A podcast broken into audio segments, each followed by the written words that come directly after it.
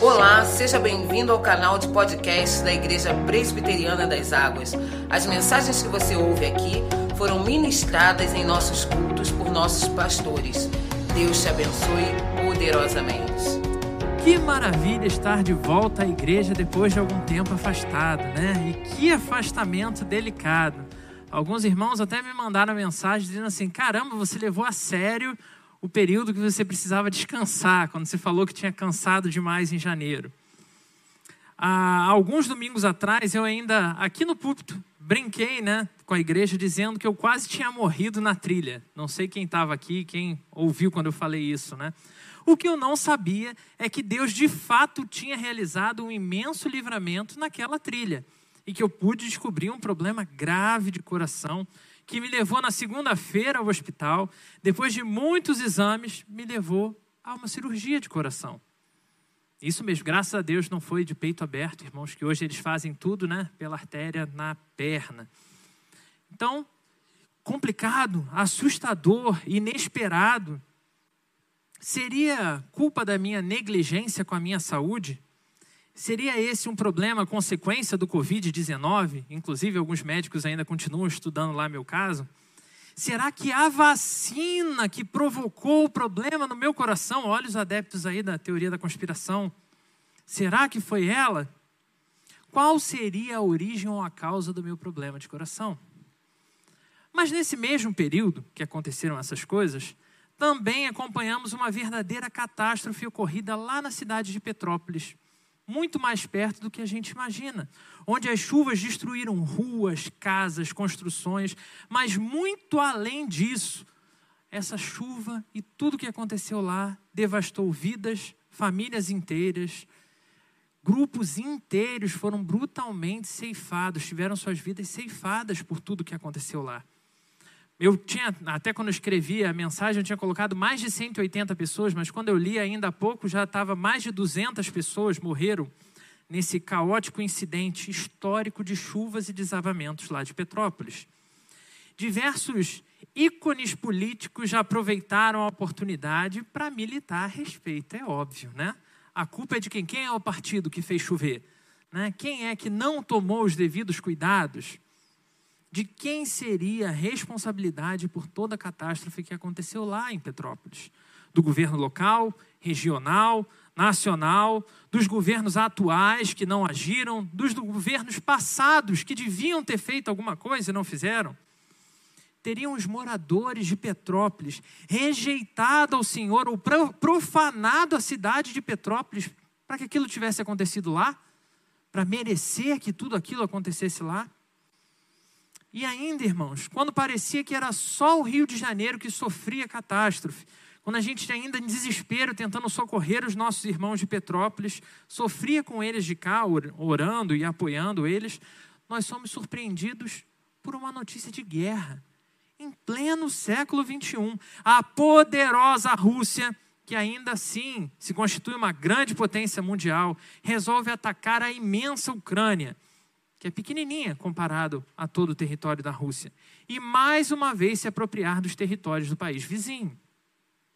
E aí, como eu já até mencionei, e muito se viu aí nas redes sociais, como é possível ainda acontecerem guerras e invasões territoriais em pleno século XXI? Um homem avançado, um homem desenvolvido, um homem evoluído, como é que a gente pode estar falando de guerra? Será que o governo ucraniano fez alguma coisa ilegítima para promover tal resposta brutal da Rússia? Seriam os ucranianos os novos terroristas mundiais. E por isso a Rússia agora é o nosso grande herói, que já foi aos Estados Unidos e está invadindo lá para a gente não ter problema no futuro. Será, como a gente também viu aí bastante, que o fraco governo norte-americano é o grande responsável por essa ação oportunista da Rússia? Qual a verdadeira origem dessa guerra? Qual a causa ou justificativa que melhor se aplica para essa situação caótica lá fora? E é verdade, irmãos. Talvez você esteja aí se perguntando, né? O que a minha cirurgia cardíaca, o caos de Petrópolis e a guerra entre Rússia e Ucrânia têm a ver entre si? Ou ainda, o que essas coisas têm a ver com você que veio à casa do Senhor para ouvir a palavra de Deus? O que, que isso vai falar com você? Porque é bem certo, irmãos, que em diversos momentos eu sei que assim como eu, você também é atacado por angústias mil. Várias lutas, coisas inesperadas que surpreendem, devastam e fazem muito mal acontecem. E tudo que nós conseguimos é nos dar conta que estamos. Eu treinei essa parte, irmãos, mas eu confesso que é difícil, precisei travar aqui, né? A gente se dá conta que nós estamos xoxos, capengas, mancos, anêmicos, frágeis, inconsistentes. Como diz o nosso meme baseado lá na repórter. O que aconteceu para tudo desalinhar tão bizarramente quando a gente estava caminhando, estruturando tudo direitinho? Fui um bom pai, fui um bom amigo, fui um bom marido, fui um bom namorado e aí de repente as coisas saem do controle. O que, que aconteceu com o meu plano perfeito?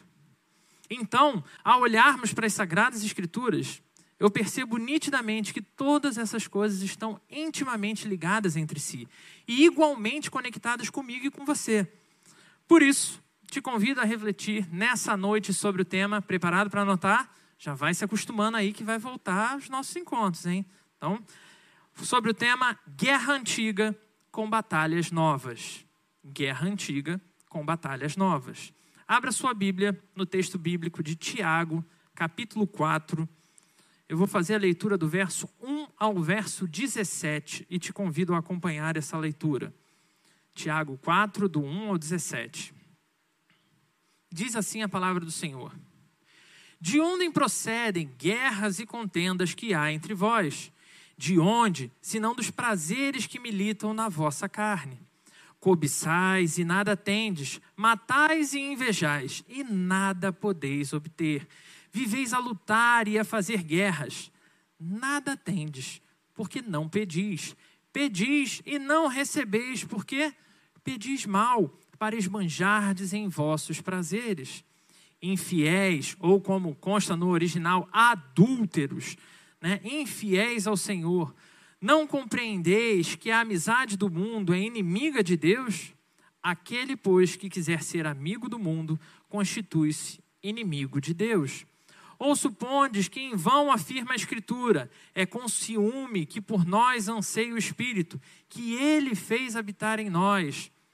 Antes, ele dá maior graça, pelo que diz: Deus resiste aos soberbos, mas dá graça aos humildes.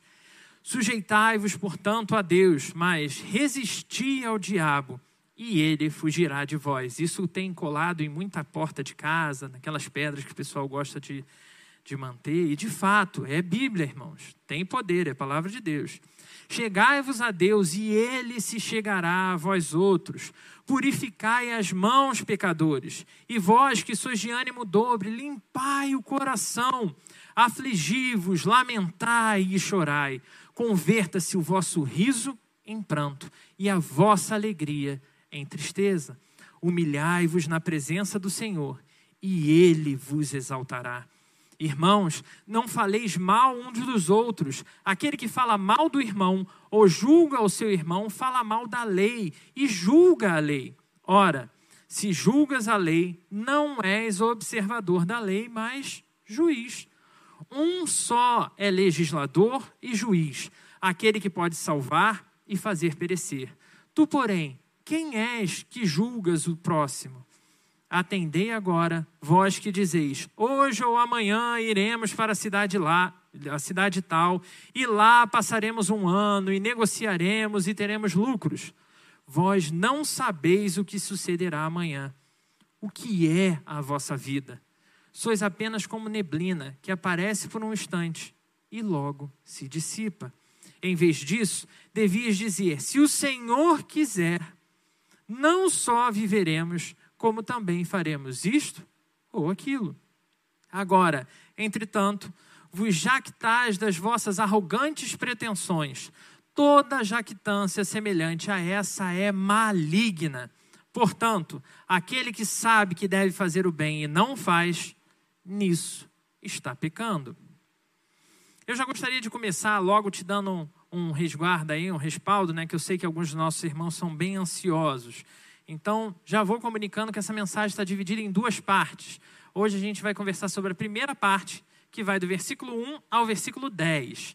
E na próxima vez que eu for trazer a mensagem do Senhor, a gente vai continuar para a próxima parte. Ok? Não precisa ficar triste. Tá? Vai ficar tudo gravado. Se você não conseguir vir no próximo domingo, né, que eu pregar, você consegue acessar depois. Deus tem muito para falar conosco nessa noite. Eu quero que você se dedique à atenção desses dez, é, dez minutos, não, desses dez versículos que a gente vai estudar. Caos, guerra, sofrimento, dor culto de gratidão e olharemos para um tema extremamente doloroso: guerra antiga com batalhas novas. Mas eu sei que é preciso ter calma, porque com a graça de Deus e a iluminação do nosso Senhor, eu espero que a gente consiga esclarecer detalhes preciosos dessa carta. E para isso eu quero começar com você lembrando alguns detalhes, né? Começando pelo escritor da carta. Vamos fazer aí o que a gente aprendeu com os adolescentes, né? O estudo indutivo. Lembrando quem é o escritor dessa carta que a gente acabou de ler. Quem é esse Tiago? A autoria dessa carta é atribuída a Tiago, um personagem histórico, colocado como irmão do nosso Senhor Jesus Cristo, ou seja, filho de José e Maria. Ele é mencionado em diversos outros textos bíblicos, Marcos, Atos, como alguém relevante para a fé e no cristianismo dos primeiros dias. Tiago foi um cara sensacional.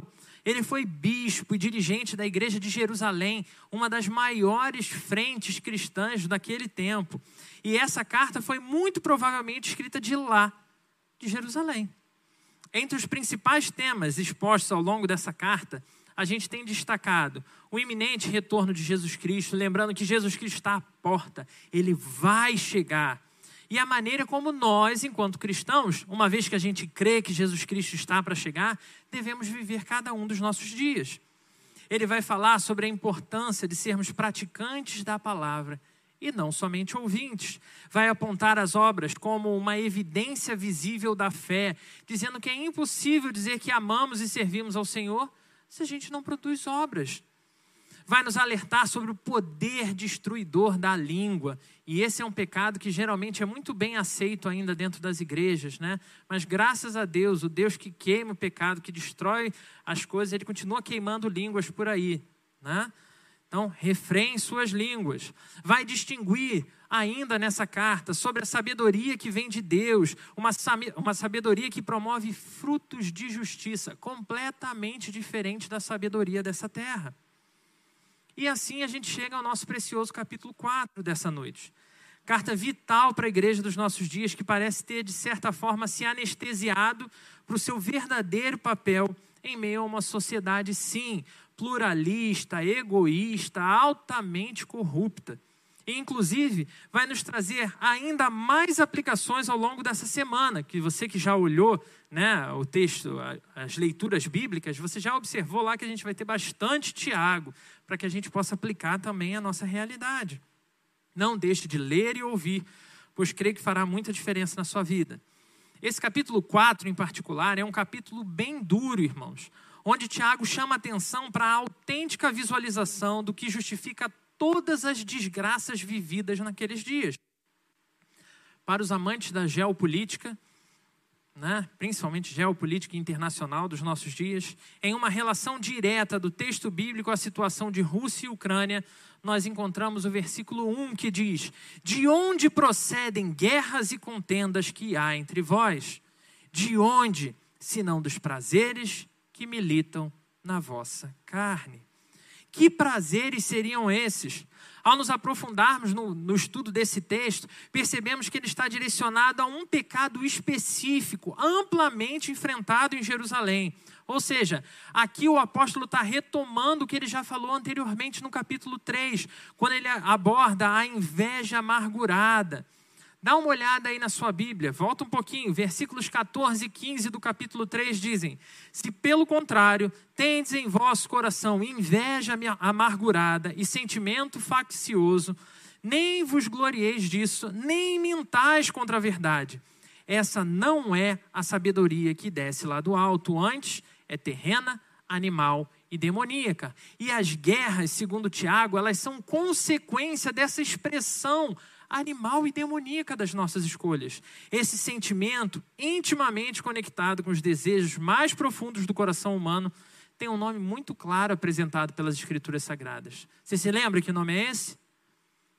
pecado. Pecado é o nome desse sentimento. Pela manhã, nós ouvimos um pouco, falando sobre alegria, né? Ouvimos um pouco sobre a maneira como o pecado nos torna incapazes de, de ficarmos felizes com as bênçãos que Deus nos dá, com aquilo que nós já possuímos e como a gente vai perdendo interesse nessas coisas. Mas além de nos deixarem infelizes com o que temos, é esse mesmo pe pecado transvestido de cobiça que vai nos conduzir a diversas guerras enfrentadas. Nas palavras de Tiago, esse pecado é o que promove confusão e todo tipo de coisa ruim na nossa vida. Os primeiros quatro versículos do capítulo 4 dessa carta evidenciam homens e mulheres completamente sujeitados pelo pecado. Pessoas que vivem na igreja, que conhecem a verdade, têm uma caminhada com Deus. E ainda que eles achem que estão desfrutando de um pleno relacionamento com Deus, o pecado ainda reina nos seus corações. Tiago, inclusive, relaciona isso com a oração no versículo 3 que a gente leu. Esse domínio do pecado pode estar disfarçado, camuflado, maquiado, mas sempre nos manterá em escravidão aos nossos próprios desejos pecaminosos. E isso nos leva à ilusão de que é possível ter tudo na vida. É possível conquistar todas as coisas tudo de melhor do reino espiritual do nosso Senhor e, ao mesmo tempo, ter tudo de melhor do reino desse mundo. Assim como Tiago sinalizou o perigo de atrelarmos as riquezas à manifestação do poder de Deus, porque Tiago, no capítulo 2, vai falar sobre isso, como acidentalmente, apenas em Jerusalém, os crentes achavam que o mais abençoado era o mais rico. Ele vai nos advertir também, dizendo: não é possível ter tudo na vida. E é por isso que o versículo 4 deve ser lido como se estivesse sendo gritado, irmãos. Eu juro que eu vou maneirar na leitura, tá? Mas imagine Tiago gritando, escrevendo isso. Infiéis, não sabem que a amizade com o mundo é inimizade com Deus? Aquele, pois, que quiser ser amigo do mundo, constitui-se inimigo de Deus.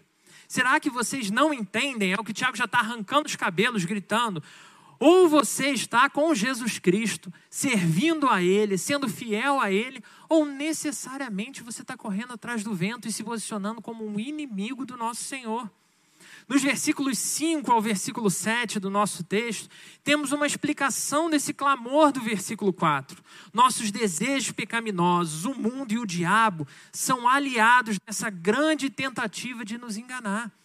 Eles não estão de brincadeira, embora a gente muitas vezes leve a nossa relação com Deus como se fosse brincadeira, o mundo, o pecado, o diabo não estão brincando. Manter vigilância enquanto cristão significa lembrar dessa guerra que se perpetuará enquanto estivermos nesse mundo, até o nosso último suspiro, irmãos. É guerra contra o pecado, é guerra contra o mal, é guerra contra os nossos desejos ainda que existam tempos de aparente paz, essa guerra permanece acontecendo. Continuaremos sujeitos a, a tais desejos pecaminosos, continuaremos sendo tentados pelo diabo continuamente. Continuaremos imersos, irmãos, em um mundo que nos vende a ideia de que tudo que a gente precisa é ser aceito, tudo que a gente precisa é dar vazão porque eu quero. Tudo que a gente precisa é respeitar os desejos do nosso coração e satisfazer esses desejos.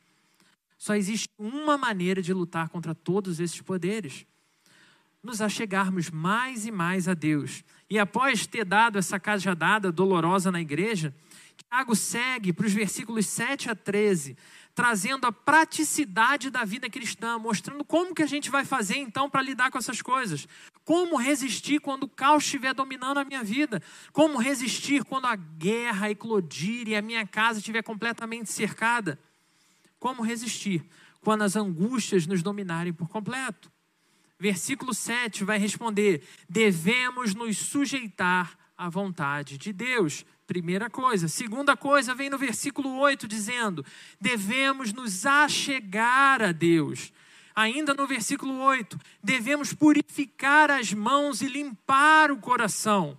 E agora no versículo 10, devemos nos humilhar em Sua presença. São quatro coisas. nos sujeitar à vontade de Deus, nos achegar a Deus, purificar as mãos e limpar o coração e nos humilhar na presença do nosso Deus. Essas quatro ações são extremamente necessárias para cada uma das, no das novas batalhas que hão de vir contra mim ou contra você. Para não entrarmos em crise, irmãos, imaginando que só eu sofro nessa vida. Caramba, nós fomos quase vinte e poucas pessoas na trilha, só eu que descobri que tinha problema no coração. Não podia ser uma porcentagem maior, né? ou logo comigo, porque não podia ser o outro. Coisas ruins acontecem o tempo todo. E todas essas coisas continuam dentro dos planos de Deus. O que não vale a pena é a gente saber que caminha com Deus e achar que Ele está ignorando as coisas que a gente está vivendo. Afinal de contas, Ele continua no controle absoluto de todas as coisas. Mesmo quando a gente olha e entra em desespero, Deus está lá, controlando cada detalhe. Mesmo quando eu e você não vemos nenhuma esperança, Deus continua no controle de todas as coisas. Lembre-se disso. Deus continua no controle de todas as coisas. Se você sair daqui, irmãos, com uma frase na cabeça que seja essa: Deus continua no controle de todas as coisas. Eu precisei fazer uma cirurgia de coração. Deus continua no controle de todas as coisas. Seu país pode ser brutalmente invadido. Você luta para defender a sua família, claro, crendo que o Senhor é contigo, que vai fortalecer os seus braços, e você confia que Deus continua no controle de todas as coisas. Tudo que você trabalhou a sua vida inteira para construir foi levado pela água. Você perdeu pessoas que amava, você está sentindo dor. Deus continua no controle de todas as coisas. Seja a desgraça que venha sobre as nossas vidas, Deus continua conosco, controlando cada situação. Não deixe nenhuma outra ideia invadir o seu coração. Isso, meu irmão, minha irmã, é viver a vida se sujeitando à vontade de Deus, entendendo que a vontade de Deus vai apresentar para a gente coisas que na hora a gente vai olhar e não vai gostar nem um pouco. É mais do que a gente olhar e ver, nossa, Deus é tão poderoso, Ele é tão incrível, Ele faz as coisas tão maravilhosas. É confiar quando faltar qualquer esperança nos nossos olhos. Absolutamente crendo que Deus está conduzindo o mundo da mesma forma que ele fez.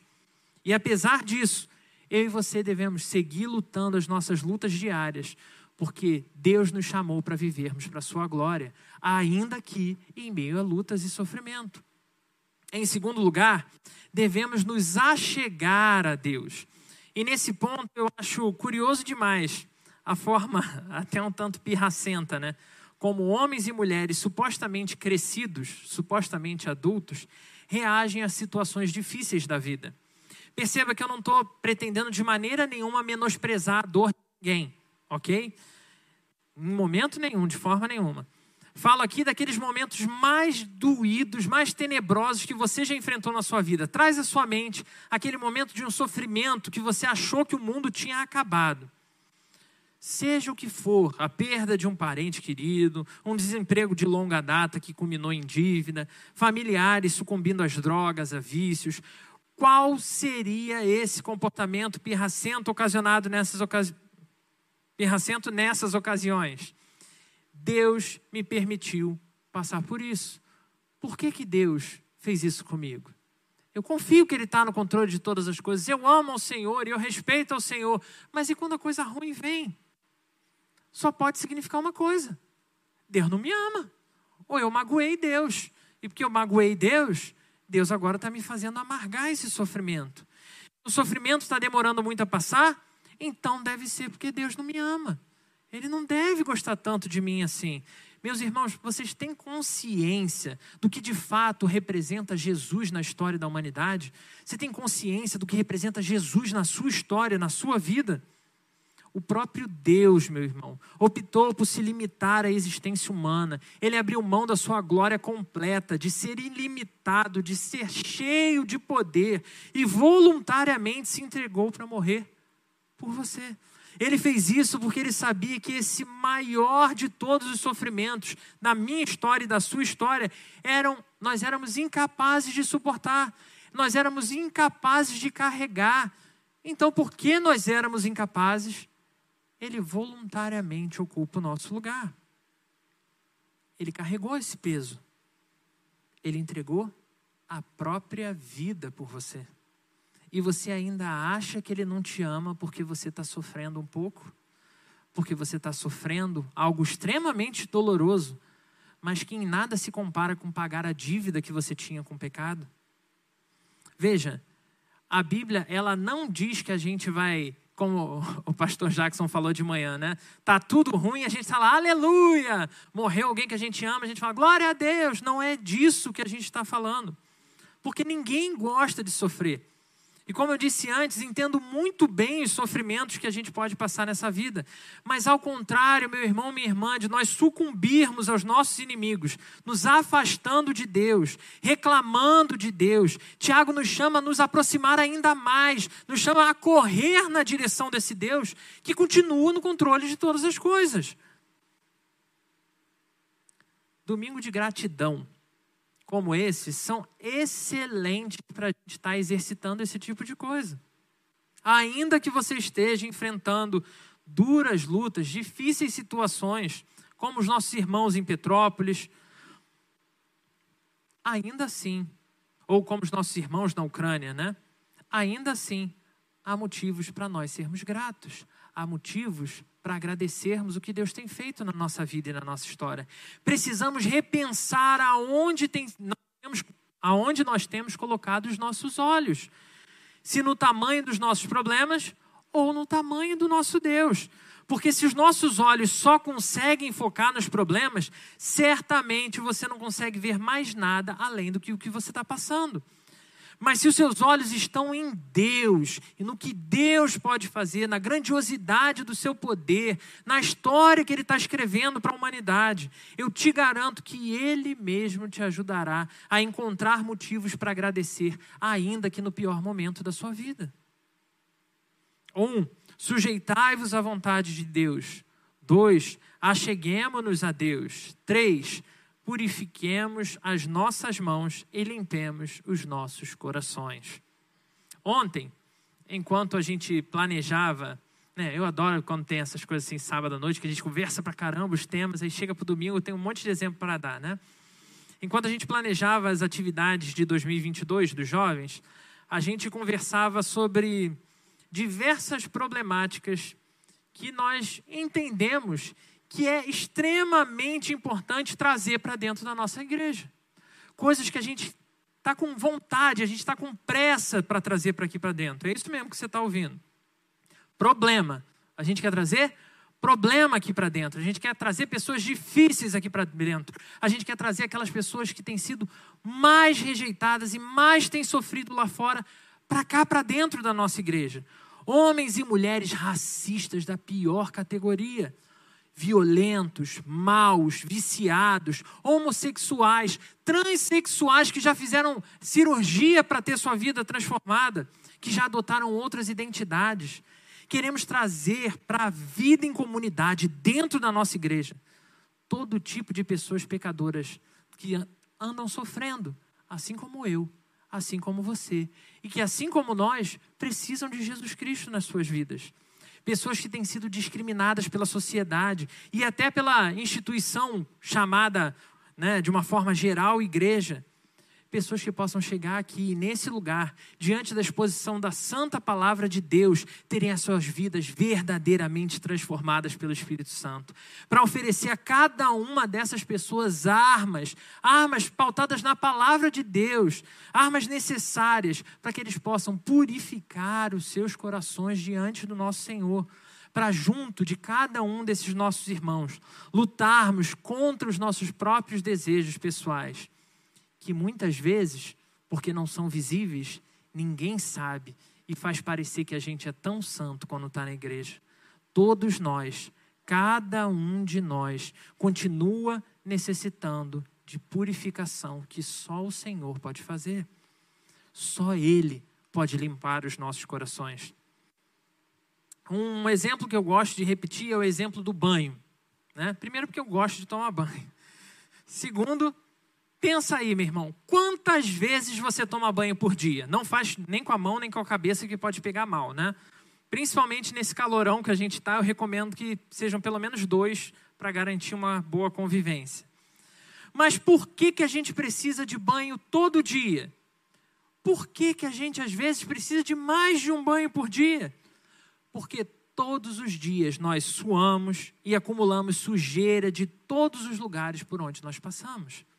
E somente um bom banho pode remover todas essas sujeiras, sujeiras novas, sujeiras que a gente nem viu chegando, mas que grudaram na nossa pele a purificação das mãos e a limpeza do coração tem essa mesma função na vida do cristão. Não é só algo que aconteceu lá atrás, quando você se encontrou com Cristo.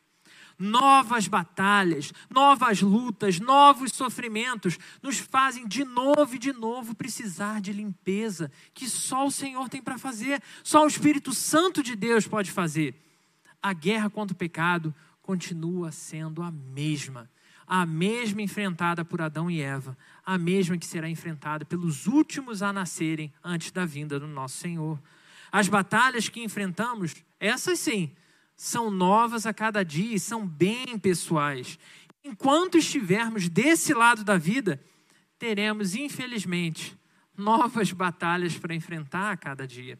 Então precisamos manter o nosso coração no lugar certo, em total confiança em Deus Três de quatro práticas, então, foram explicadas.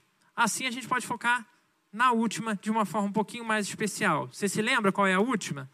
É aquela que a gente mais gosta né, de fazer. Humilhai-vos na presença de Deus.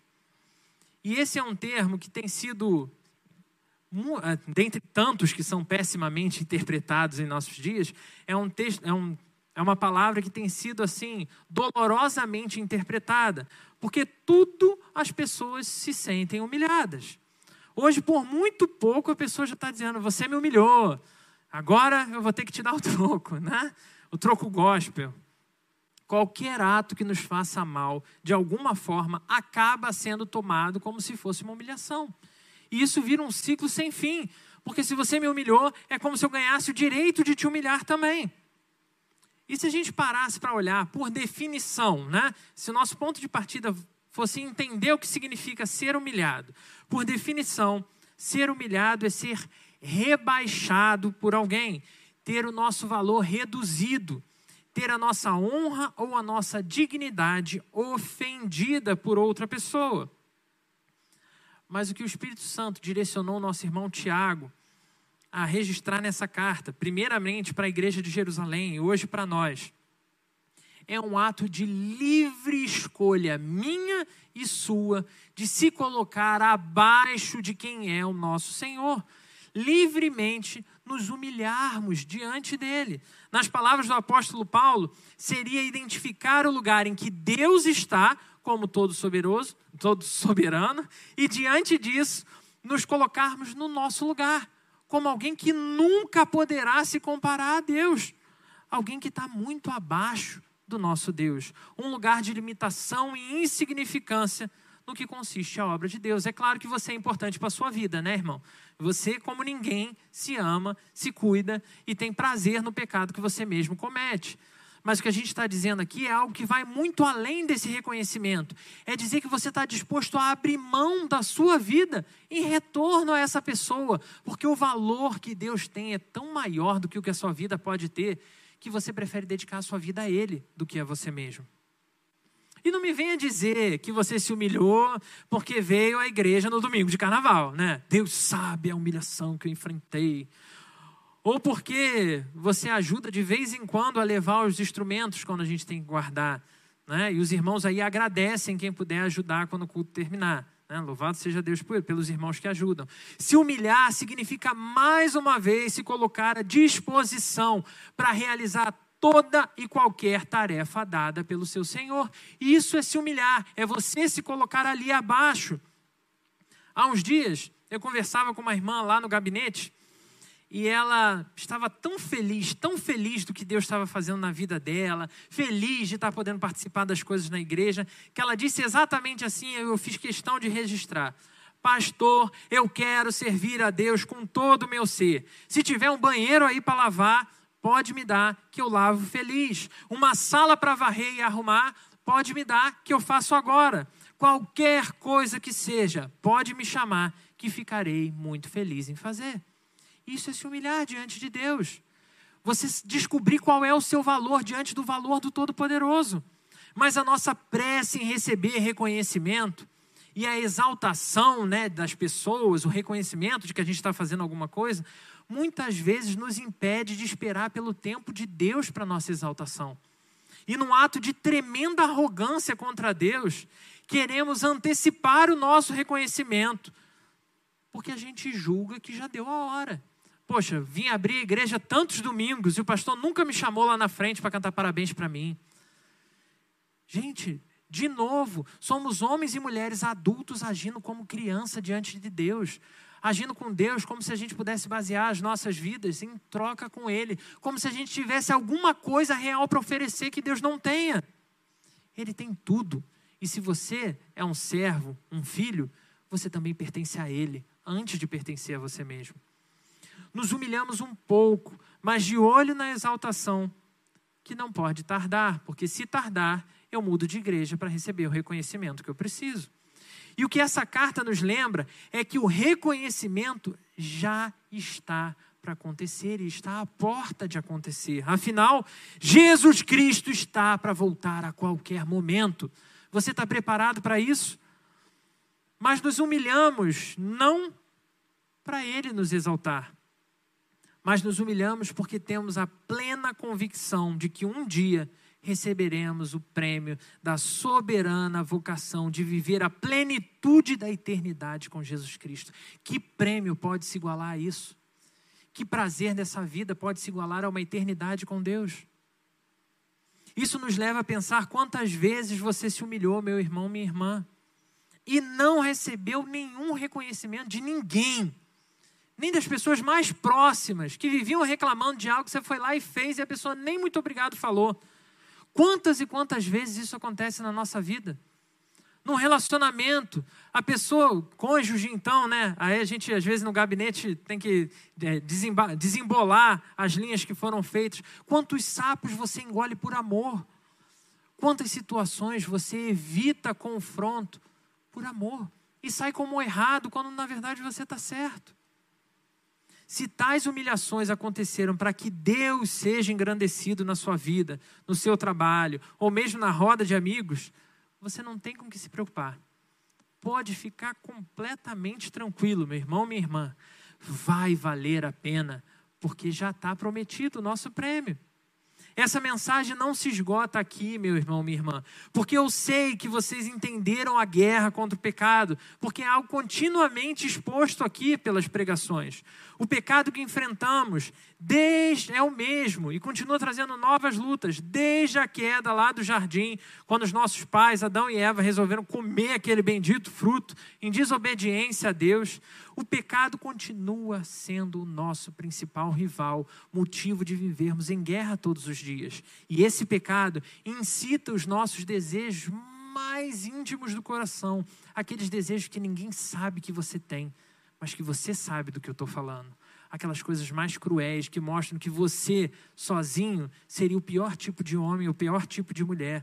O pecado usa todas as coisas para nos atrair a esse tipo de vida.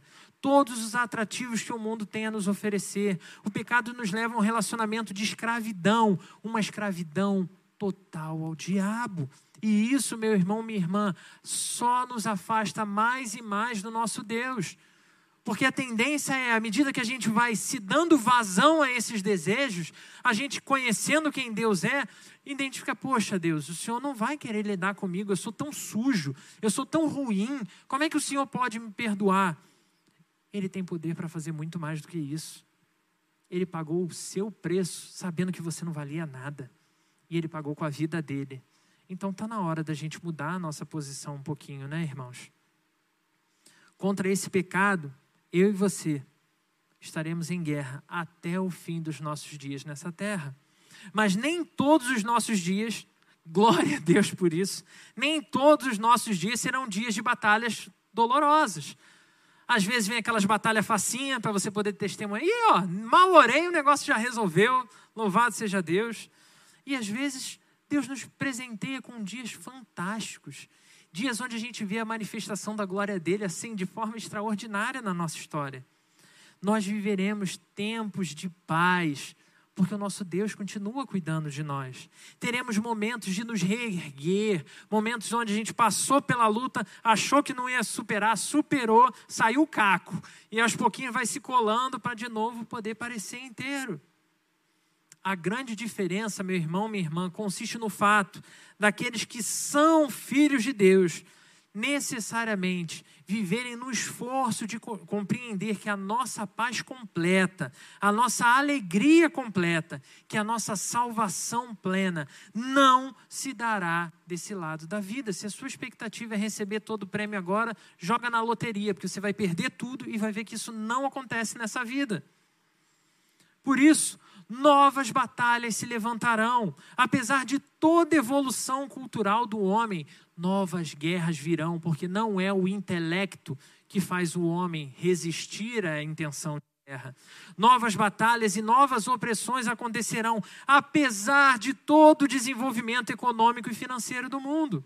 Novas batalhas virão, porque os filhos das trevas continuarão a perseguir os filhos da luz mas isso não deve de forma nenhuma nos colocar medos, nos colocar medo, irmãos.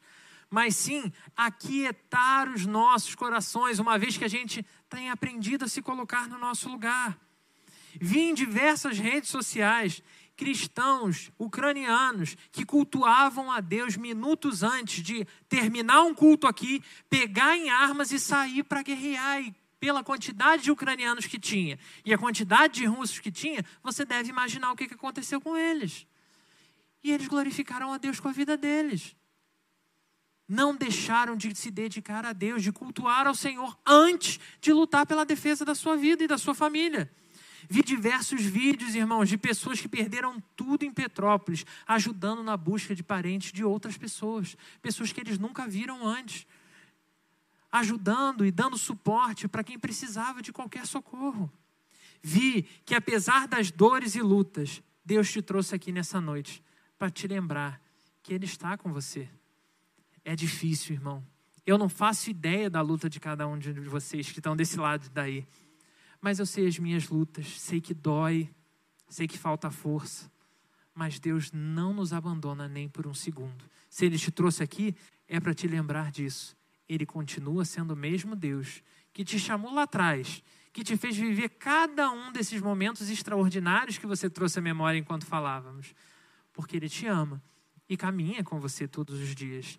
Ele sempre esteve com você, nos melhores e nos piores momentos. E Ele mesmo, meu irmão, minha irmã, há de nos sustentar quando for necessário, ainda que a jornada seja mais longa do que a gente gostaria. Enquanto isso, todos os dias da nossa existência, nos lembrar qual é a nossa parte nessa jornada.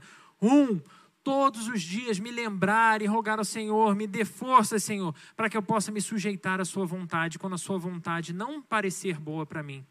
Dois, nós nos achegarmos a Deus, mesmo quando o desejo no nosso coração for como o de Adão se esconder no jardim, se esconder. O homem conhecia Deus, que vê todas as coisas, e o cara foi se esconder atrás de uma árvore. É o que a gente faz, querendo fugir de Deus, abraçar outras coisas tão tenebrosas. O Senhor nos chama, vem cá, eu que fiz você, eu posso te limpar de novo. Pecou, foi ruim, volta aqui, vamos começar de novo. Eu faço um novo coração no seu peito. Se achegue ao Senhor. Três, purifiquemos as nossas mãos e limpemos os nossos corações sabendo que não existe pecado tão grave que possa nos afastar do nosso Senhor. Quatro, coloquemos-nos em nosso lugar, para que Deus seja exaltado, com todas as palavras que saem da sua boca, com todos os atos que você realiza, com cada pensamento que entra na sua mente, seja uma expressão da glória de Deus para você e para todas as pessoas que te cercam. Levanta a sua cabeça, porque no meu caso, em particular, eu glorifico ao meu Deus que me preservou naquela trilha. Quanta bronca que eu levei por ter feito aquela trilha que eu não tinha nem como saber que eu ia passar mal. Ou por ter vindo ainda para a igreja no domingo. e que tem sustentado o meu coração até que dia, irmãos? O dia que Ele quiser, o dia que Ele se manifestar com poder e glória para me levar, vai ser extraordinário, porque eu vou conhecê-lo face a face. Agradeço ao meu Deus pelo meu casamento, pela mulher virtuosa que Ele colocou na minha vida, pelos pais que me abençoaram ao longo da minha história. Parece aqueles convites de formatura, né? Agradeço a Deus pela minha amada igreja. Meus irmãos, vocês são sensacionais. Os jovens, então, que cesta de café da manhã incrível. Pode mandar todo sábado. Agradeço a Deus por muitas coisas que eu não seria nem capaz de colocar numa lista, de tantas que são, mas é extremamente necessário a gente parar na nossa rotina tão corrida e colocar no papel. Por que, que você precisa agradecer a Deus? O que Deus tem feito na sua vida? Abre, Senhor, os meus olhos para que eu possa ver. Faça esse exercício. Feche um pouquinho os seus olhos e responda com toda a sinceridade do seu coração: que motivos você tem para agradecer a Deus nessa noite, último domingo de fevereiro? Quantas coisas que Deus fez, quantas Ele está por fazer. Agradeça por isso. Por mais que a dor seja grande e a luta tenebrosa, o Senhor continua garantindo boas coisas aos seus filhos. Te convido a fechar os seus olhos. Vamos agradecer por isso? Deus, obrigado, Senhor Obrigado, Pai, porque primeiro o Senhor nos garante que estaremos contigo acima de qualquer coisa. Obrigado, Senhor, porque apesar de não termos valor nenhum, o Senhor nos atribuiu valor através da vida de Jesus Cristo. Obrigado, Senhor, porque fomos feitos teus filhos. E como homens e mulheres remidos pelo sangue de Jesus, nós te pedimos, Senhor, que a cada dia, a cada amanhecer, o Senhor renove as nossas forças que o Senhor mesmo nos permita, Pai, nos sujeitarmos à tua vontade, porque o nosso coração tem ânsia pela corrupção, Senhor. A gente deseja tanta coisa tão ruim. Fortalece-nos, Senhor, para que possamos resistir a esses desejos. Deus, ajuda-nos a nos sujeitar à tua boa e gloriosa vontade. Deus, eu também te peço que o Senhor nos fortaleça, Pai, para que a gente seja capaz de se achegar ao Senhor. O medo é tão grande, Senhor. E são tantas vozes dizendo que não tem retorno que muitas vezes a gente se perde. Senhor, não existe cirurgia, não existe mal-estar, não existe pecado que possa impedir o teu agir nas nossas vidas, Senhor. Remove qualquer coisa que tem nos impedido de se achegar a Ti. E capacita-nos, Senhor, mais uma vez a viver uma vida ampla, plena contigo. Senhor, eu te peço que assim como o Senhor tem feito na vida e na história de cada um de nós, o Senhor nos capacite também, Senhor, a compartilhar com outras pessoas. Ajuda-nos, Senhor, a uma vez que entendemos o nosso papel, não como homens e mulheres que se dizem deuses, mas homens e mulheres submissos a Ti, que nada valiam e receberam preço por Ti, Senhor, pago por Ti que a gente possa também olhar para outras pessoas que continuam sofrendo, que continuam oprimidas, que continuam, Senhor, sem qualquer esperança e levarmos essa boa nova de salvação. Ajuda-nos, Senhor, a nos colocar no nosso lugar porque o Senhor nunca saiu do seu. Em nome de Jesus. Amém.